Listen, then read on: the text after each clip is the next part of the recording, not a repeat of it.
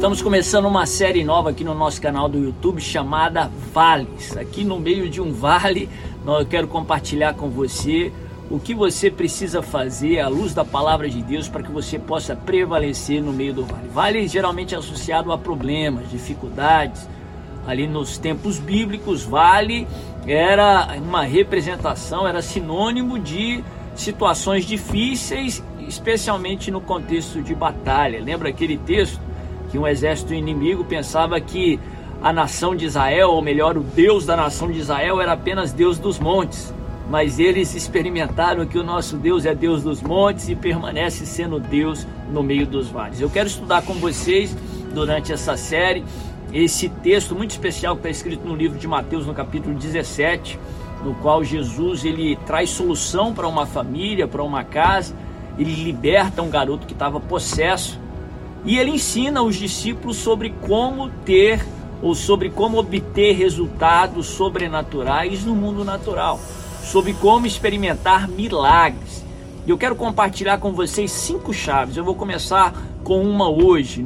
Nas próximas semanas nós vamos postar nessa série chamada Vales, para que você possa prevalecer no meio dos seus vales também em nome de Jesus. Eu quero ler o texto que está lá em Mateus capítulo 17, no verso 20. A palavra de Deus diz assim: E ele respondeu: Porque a fé que vocês têm é pequena.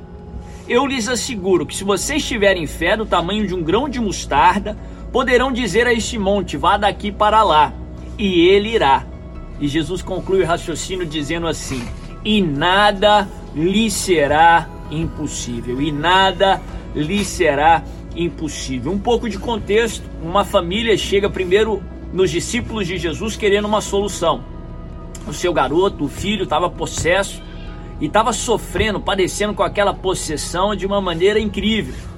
Literalmente, aquele garoto tinha chegado no fundo do poço, não só ele, mas toda a sua família com aquele sofrimento. E a Bíblia fala que desesperados eles chegam até os discípulos de Jesus, os discípulos, os apóstolos do Cordeiro, aqueles que seriam muito usados né, durante a igreja primitiva pelo Senhor, especialmente também para fazer milagres. A Bíblia fala que sinais e prodígios seguiriam aqueles que criam, que creem. E os apóstolos do Cordeiro com certeza vivenciaram o cumprimento dessa palavra. Só que a Bíblia fala que essa família chega ali até os discípulos de Jesus e os discípulos não conseguem solucionar o problema os discípulos não conseguem fazer aquele milagre, não conseguem libertar o garoto. E a Bíblia fala que aquela família não desiste, aquela família persevera e mesmo tendo aí uma resposta diferente do que eles esperavam, mesmo recebendo um não dos discípulos, eles continuam a tentar, eles perseveram e vão até Jesus. E o que acontece? Eles alcançam uma resposta. Só aqui você já tem uma mensagem. Em Jesus você sempre tem uma resposta. É antibíblico. Nos quatro evangelhos, todos que vieram até Jesus com um pedido, todos que vieram até Jesus com um clamor, obtiveram, receberam a sua resposta. Se você chegar até Jesus com um clamor, você vai ter a sua resposta. E a Bíblia fala que Jesus liberta o garoto, muda a sorte daquela família. Só que os discípulos ficam com aquele questionamento. Por que, que não conseguimos resolver o problema? Por que, que o milagre não aconteceu? E eles, no privado, no particular, chegam até Jesus e perguntam por que, que não tinham conseguido libertar o garoto. E Jesus, ele fala esse, esse verso que eu acabei de ler para você, o verso 20, que é ensinando os discípulos e nos ensinando também sobre como ter resultado nas nossas vidas, resultados de Deus, sobre como alcançarmos os milagres de Deus nas nossas vidas. E eu quero te dar essas chaves. E hoje a primeira chave do dia, a primeira chave da nossa primeira mensagem dessa série é a chave da perseverança. Se você quer ter resultados de Deus na sua vida, você precisa de perseverança. Interessante, eu falei durante aí o contexto, a explanação, a introdução da mensagem, aquela família perseverou, ela não desistiu na primeira resposta negativa.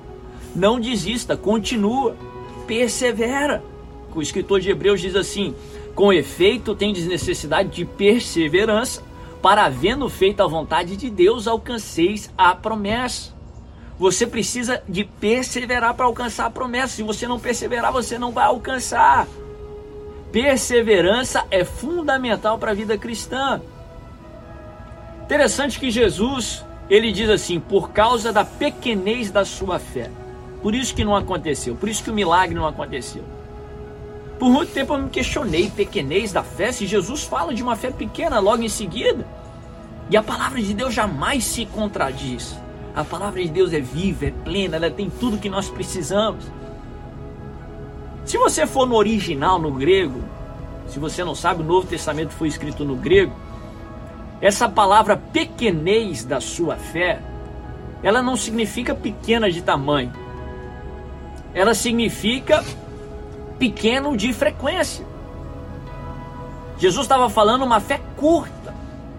Jesus estava falando de uma fé breve. Ele não está falando de uma fé pequena como é pequena, como é um grão de mostarda. Mas ele está falando de uma fé sem perseverança. Não basta tentar uma vez e desistir, aí o milagre não vai acontecer. Para que o milagre aconteça, você precisa de perseverança, é por causa da brevidade da sua fé. Se você quer que o sobrenatural de Deus aconteça na sua vida, não desista, não para. Se você está no meio do vale, não desista, não pare, continua. Você precisa de perseverar. Eu gosto de um texto lá no livro de Daniel, quando Daniel ele clama por uma resposta, ele clama e a Bíblia fala que, é, que o Senhor responde o seu clamor. A Bíblia fala que Daniel fica três semanas jejuando e clamando por uma resposta. E depois o mensageiro do Senhor vem até ele e diz: Daniel, suas orações foram ouvidas desde o primeiro dia que você se dispôs a orar e a buscar entendimento do Senhor.